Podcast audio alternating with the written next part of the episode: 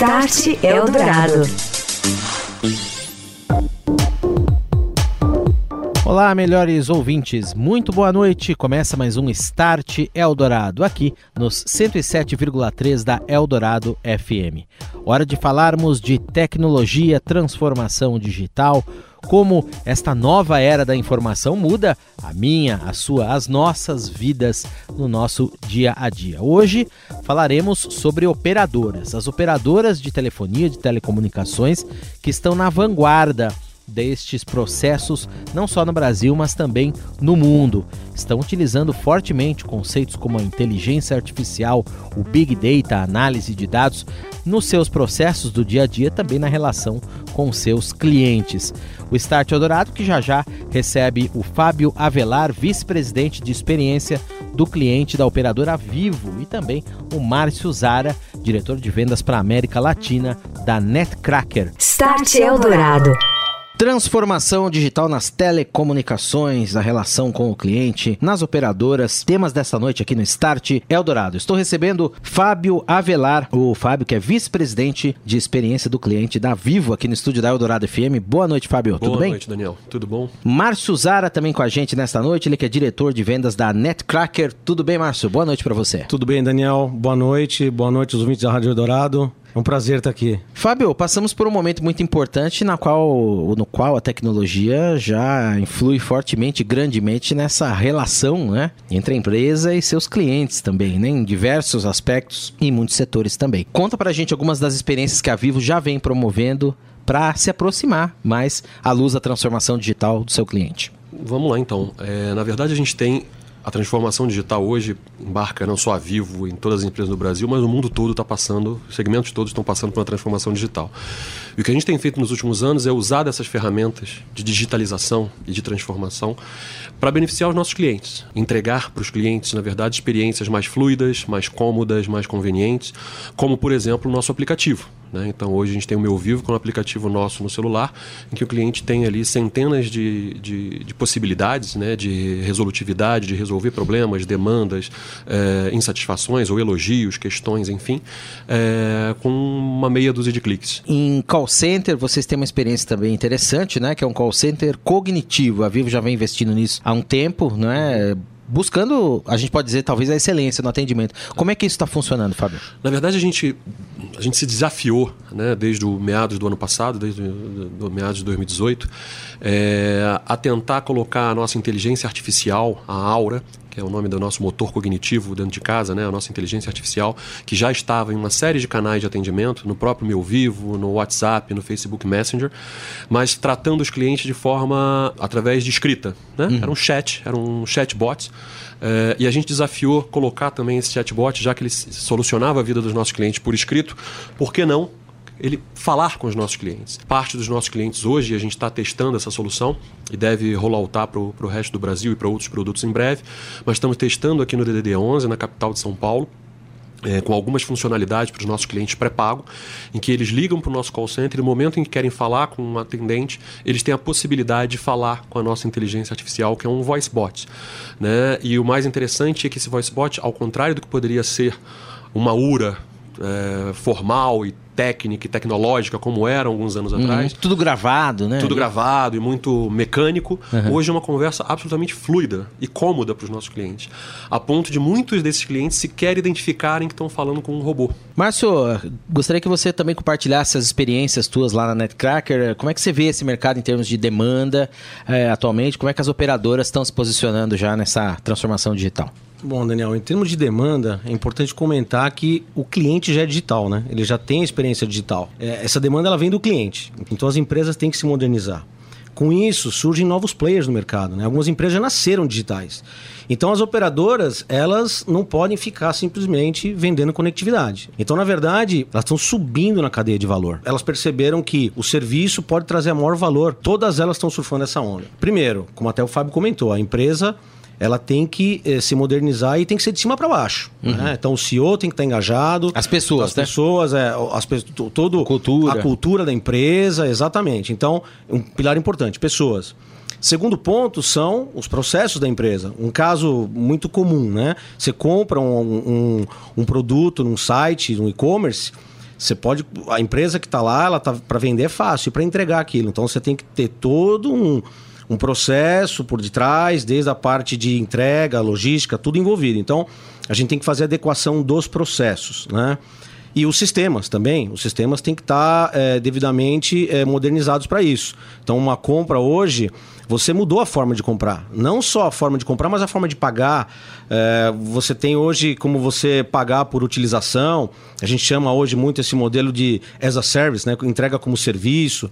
Então, na, formas de pagamento também mudaram. Você paga com relógio, né? Então, uhum. é, as empresas estão se modernizando também nesse sentido. E quando a gente olha o mercado brasileiro, é, brasileiro, América Latina, comparado ao mercado europeu, mercado asiático, eles são um pouquinho atrás. Mas como as empresas são globais, um exemplo aqui novamente, a, a Viva, a Viva Telefônica, uhum. Grupo Telefônica, uh, essa, essa, essa tendência, essa informação acaba, através da globalização, ela acaba chegando aqui. Então eu diria que qual é a parte boa? A gente acaba, de certa forma, pegando essas lições aprendidas, né? E usufruindo e, delas. Usufruindo delas, uhum. exatamente. Fábio, lá na, na Vivo, como é que é a visão da empresa? O, o Márcio levantou um ponto muito interessante aqui, que a cultura tem que se transformar, né? Desde o executivo até o, o cara que está lá atendendo às vezes na loja, ou tá interno lá, mas lidando com algum processo. O foco de vocês é o cliente. Oferecer para ele uma experiência mais personalizada e a qual ponto? Sem dúvida nenhuma que sim. Mais do que se comprometer com os nossos clientes, é um compromisso nosso quase que interno também. Uhum. Para a gente garantir que esteja pertinente nas nossas estratégias, nas nossas decisões de negócio, nas nossas discussões de resultados, sempre a visão do cliente. Né?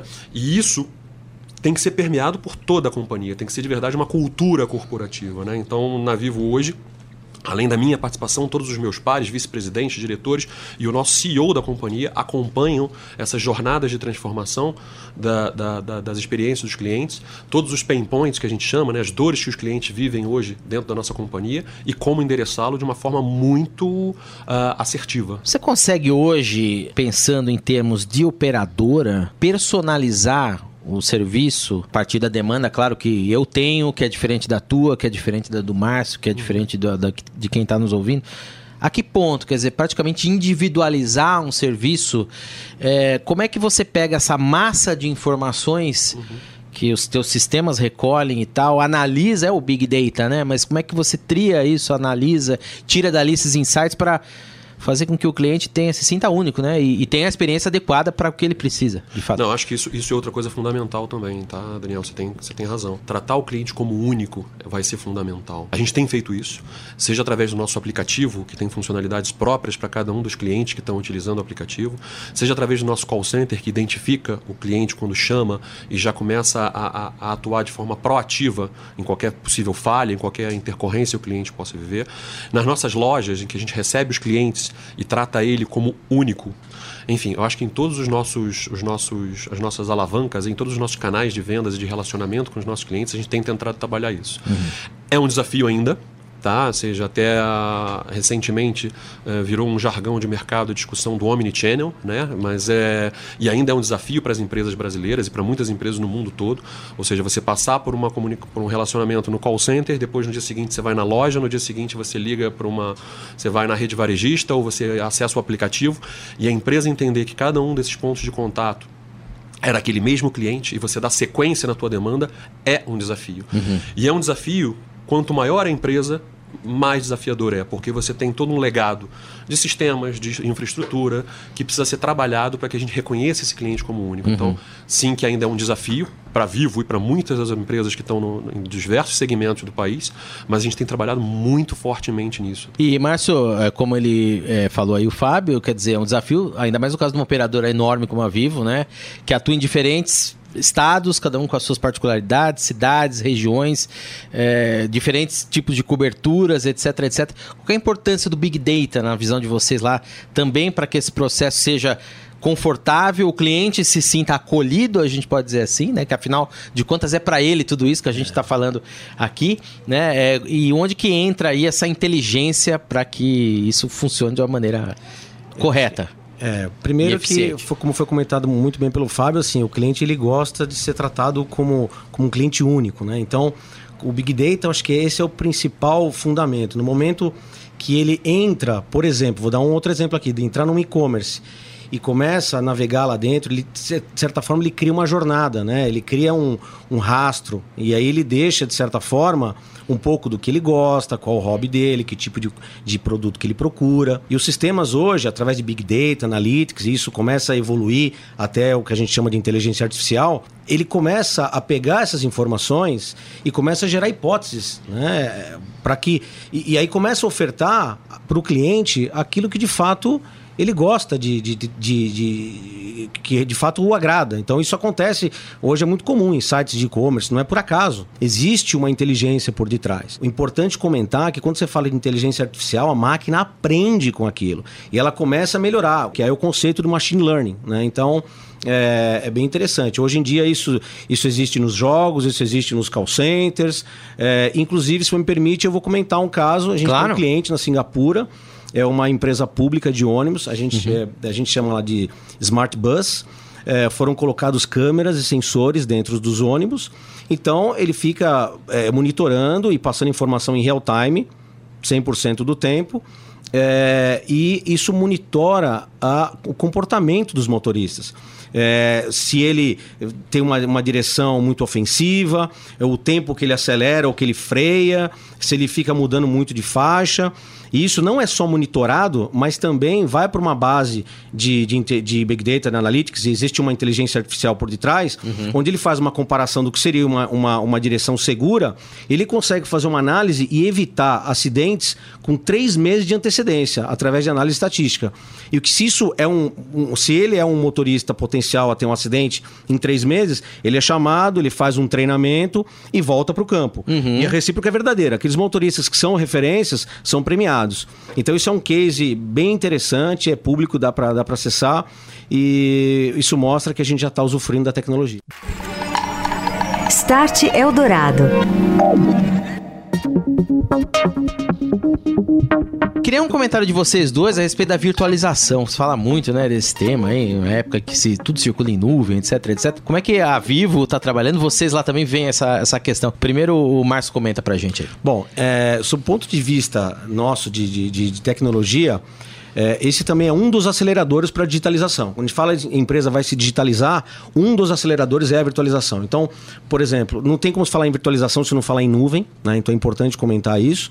E, e quando se fala em virtualização, qual é o grande, o grande diferencial, o grande ganho que se tem? Né? Primeiro que você está pegando uma função de rede que pode estar tá no campo, pode estar tá nas ruas, você virtualiza essa função e joga para a nuvem. Então, de certa forma, você está eliminando aquela necessidade daquele equipamento físico na ponta. Isso traz o quê? Melhoria em custos operacionais, uhum. evitar uma falha, porque a rede ela é dinâmica, ela é inteligente, ela é orquestrada. Ele consegue ver aquelas funções, aquelas, aquela parte da rede que está virtualizada, e se aqui e se acontece algum problema, seja na nuvem ou seja naquela função de rede, ele consegue transportar aquilo para um outro lugar, tudo de forma automática. Então, isso, falando de benefícios, traz melhorias operacionais para a empresa, traz uma uma experiência melhor para o cliente, então ele traz benefícios para a operadora, redução de custos, redução de custos, é, a parte operacional, e também traz uma experiência para o cliente. Só complementando. Como é que vocês trabalham lá, Fábio? É, só complementando, acho que 100% de acordo com o que o Márcio colocou, só complementando um pouquinho,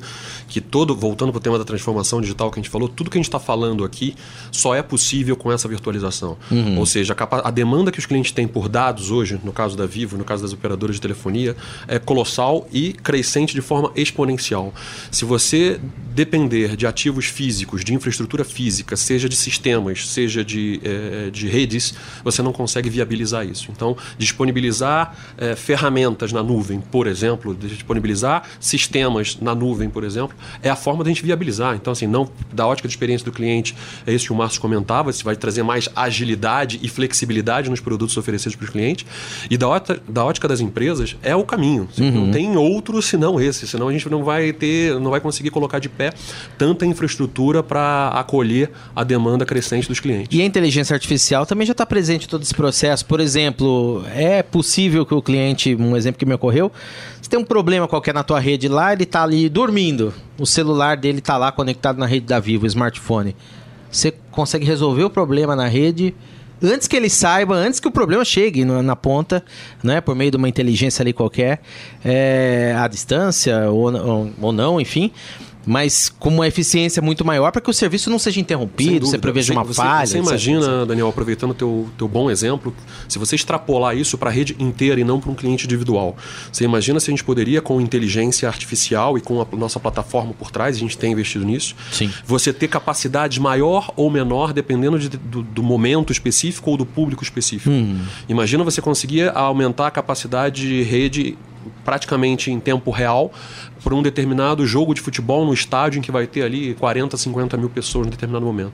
Então, ter uma rede literalmente inteligente, dinâmica, dinâmica e inteligente, vai ser também outro tema crucial para as operações para os próximos anos, sem dúvida nenhuma. Queria que também um comentário de vocês dois em relação à nova estrutura de rede 5G, né, que vem por aí, já está em testes, inclusive, deve começar talvez, depende do leilão, evidentemente, mas comercialmente talvez no ano que vem, 2021, aqui no Brasil, né, essa nova estrutura de rede, como é que ela vai é, se integrar a tudo isso? Ela já tem a inteligência no conceito praticamente, né, mas esse novo conceito aí de rede, essa nova estrutura que vai começar a funcionar, como é que tudo isso vai é, evoluir ainda mais, tudo isso. O que, que vem por aí, enfim? Fábio comenta primeiro, depois o Márcio conclui. Vamos lá. Tá bom. É, eu acho que esse é o tema da, da moda, né? o tema do momento. Né? É. Então, é, recentemente foi formalmente comunicado pela Anatel que o leilão do 5G deve ser no primeiro trimestre do próximo ano, né? Sim. em 2020, a, a, a, princípio em março de 2020. É, naturalmente que isso aí vai ser uma pequena revolução, tá? Diferentemente da migração de velocidade que a gente teve quando a gente fez uma migração de 3G para 4G, essa, como aproveitando o termo que eu usei na, na, questão anterior aqui, vai ser uma aceleração exponencial de velocidade, levando naturalmente para outras soluções, para a internet das coisas, para uma série de para automação residencial, para uma série de coisas que a gente uh, projeta já há algum tempo na sociedade, de forma geral, qualquer conversa de bar, se você. O exercício de futurologia é sempre muito bacana, né? De você exercitar o que, que poderia vir a futuro. Mas hoje a gente ainda não consegue ter isso numa realidade nem no Brasil e nem na maioria dos países do mundo, tá? Então a minha percepção é de que sim, o 5G vai transformar a vida das pessoas, tá? É, se você me perguntar, Fábio, me dê exemplos específicos, sinceramente, Daniel, vou te dizer assim, eu não sei quantificá-los, porque a gente tem um longo caminho ainda pela frente. Vamos ver como é que vai finalizar como é que vai iniciar e finalizar esse leilão das frequências no início do ano que vem. Vamos ver como as empresas vão avançar nas suas redes propriamente dita, né, nas suas antenas, nas suas estações rádio base, e vamos ver as soluções que podem vir. Mas certamente a gente vai passar por uma nova revolução é, digital. Muito bem. Concorda, Márcio? Concordo e complementando o que o Fábio comentou, é, eu acho que a questão da, do 5G não é simplesmente, eu já ouvi bastante isso, né? Mas é importante frisar aqui, não é mais um G, não é sair do 3G para o 4G, do 4G para o 5G. É um novo conceito, né? Quando a gente fala de, de 5G, nós estamos falando de um crescimento exponencial de, de dispositivos, sejam eles móveis, IoT, nós estamos falando de um crescimento de banda também e um conceito novo, né? Hoje em dia, quando uh, eu imagino que uma operadora hoje, quando ela, ela, ela vende o serviço móvel, vende o serviço físico, ela vai passar a vender um tipo de serviço, na verdade é um, é um, a gente chama de SLA no mercado, né? Que é um nível de acordo de serviço por um determinado aplicativo, um determinado caso de uso. Então, vou dar um exemplo. A rede, é, não quero entrar aqui muito na questão técnica, mas é importante comentar. É como se a rede 5G fosse fatiada em micro é, fatias, que a gente chama de network slicing, que tudo isso vai ser orquestrado por esse orquestrador que eu comentei é, anteriormente. Isso vai fazer com que cada cliente tenha uma sensação, como se ele tivesse uma rede para ele, de uma origem A ou origem B, independente daquele outro cliente que está do lado dele, que está usando a mesma rede, mas que virtualmente estão são, estão separados. Por isso que as empresas estão se preparando, elas estão se modernizando. De novo, o orquestrador já está sendo incluído ali, porque não se fala em network slicing, ou seja, fatiar a rede sem ter essa camada de orquestração. É importante comentar. Então as redes já estão sendo preparadas para isso. Né? Então vai ser. A gente realmente vai, vai se surpreender com a experiência. Acho que o céu é o limite para isso. E N casos de uso em saúde, em vários, operações à distância. Veículos autônomos. Veículos autônomos, exatamente. Equipamentos urbanos, como já foi citado aqui, é, enfim, muita coisa que vem por aí, né? E de forma massificada, né? Porque hoje a gente vê muito isso, mas casos isolados. Uhum. Né? Agora, o que a gente vai ter é isso de uma forma massificada, em todo lugar, por todas as operadoras. Eu eu diria até que a, a rede é, convencional ela vai passar talvez ser compartilhada e isso vai acabar. É, o, o, o, principal para a operadora vai ser essa rede 5G, que é onde ela vai realmente dar mais valor e mais experiência para o cliente. Márcio Zara, diretor de vendas da Netcracker, que eu agradeço a presença nesta noite aqui no Start Eldorado. Um abraço, Márcio, até uma próxima. Eu que agradeço, Daniel. Muito obrigado. Foi um prazer estar aqui. Prazer foi nosso, obrigado. Já fica convidado para voltar, assim como o Fábio Avelar também, VP, vice-presidente de experiência de cliente da Vivo. Grande abraço, Fábio. Obrigado pela presença. Obrigado, um prazer, Daniel. Obrigado, Márcio, pela, por estar junto aqui conosco. Obrigado. Um abraço Fábio. a todos aí, a audiência. Boa noite a todos. Um abraço, boa noite. Start Eldorado. O governo brasileiro planeja desburocratizar o ambiente de empreendedorismo e incentivar o ecossistema de startups do país. Um projeto neste sentido, segundo a expectativa do mercado das startups, deve ser enviado para consulta pública e também ao Congresso Nacional a partir do mês que vem, em abril. A iniciativa é do Ministério da Ciência, Tecnologia, Inovações e Comunicações e também do Ministério da Economia. Os dois órgãos se reuniram nos últimos dias 14 e 15 com representantes do setor privado para desenvolver esta ideia de um marco legal para startups. E outra notícia que agitou o mundo da tecnologia nesta semana: a compra da Nextel pela Claro. A mexicana América Móvel, dona da operadora Claro aqui no Brasil, anunciou na segunda-feira esta operação. Pelos termos do acordo, as duas atuais controladoras da Nextel concordaram em vender suas participações totais na empresa por 905 milhões de dólares. A América Móvel comunicou que, com a transação, a sua subsidiária Claro vai consolidar a posição como uma das principais prestadoras de serviço de telecomunicações aqui no Brasil. O Facebook anunciou na semana passada a saída de dois de seus executivos mais importantes, Chris Cox, ele que era diretor de produtos e considerado o número 3 da companhia, e também Chris Daniels, diretor do WhatsApp. Foi o próprio presidente geral do Facebook, Mark Zuckerberg, que deu a notícia aos demais funcionários. Cox, por exemplo, que estava na empresa há 13 anos e tinha sido um dos 15 primeiros engenheiros do Facebook, construiu sua história ao criar o formato atual da rede social, baseado numa plataforma de compartilhamento de conteúdo e também numa linha do tempo. Um grupo de investidores liderado pelo SoftBank e pela Toyota está em negociações para investir um bilhão de dólares ou mais na unidade de veículos autônomos do Uber. Este investimento iria proporcionar uma injeção de dinheiro substancial para o programa autônomo da empresa de transporte por aplicativo, que está custando centenas de milhões de dólares e ainda não gerou receitas. Isto também pode ajudar a aumentar o valor do Uber, já que a empresa se prepara para uma estreia no mercado de ações com oferta mínima de 100 bilhões de dólares.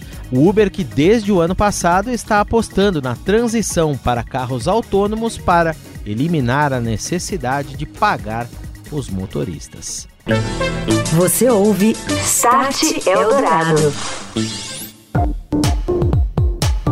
Ficando por aqui mais um Start Eldorado. Se você quiser ouvir o programa de novo, não só este, mas também as edições anteriores, só anotar aí radioeldorado.com.br, lá na aba de programas, procurar o Start ou então todos os sábados uma nova edição publicada no canal do Estadão Notícias nos principais serviços, plataformas de streaming, o Deezer, o Spotify, Google Podcasts e iTunes. E também, claro, semana que vem, um programa inédito às 10 horas da noite, aqui nos 107,3 da rádio dos melhores ouvintes.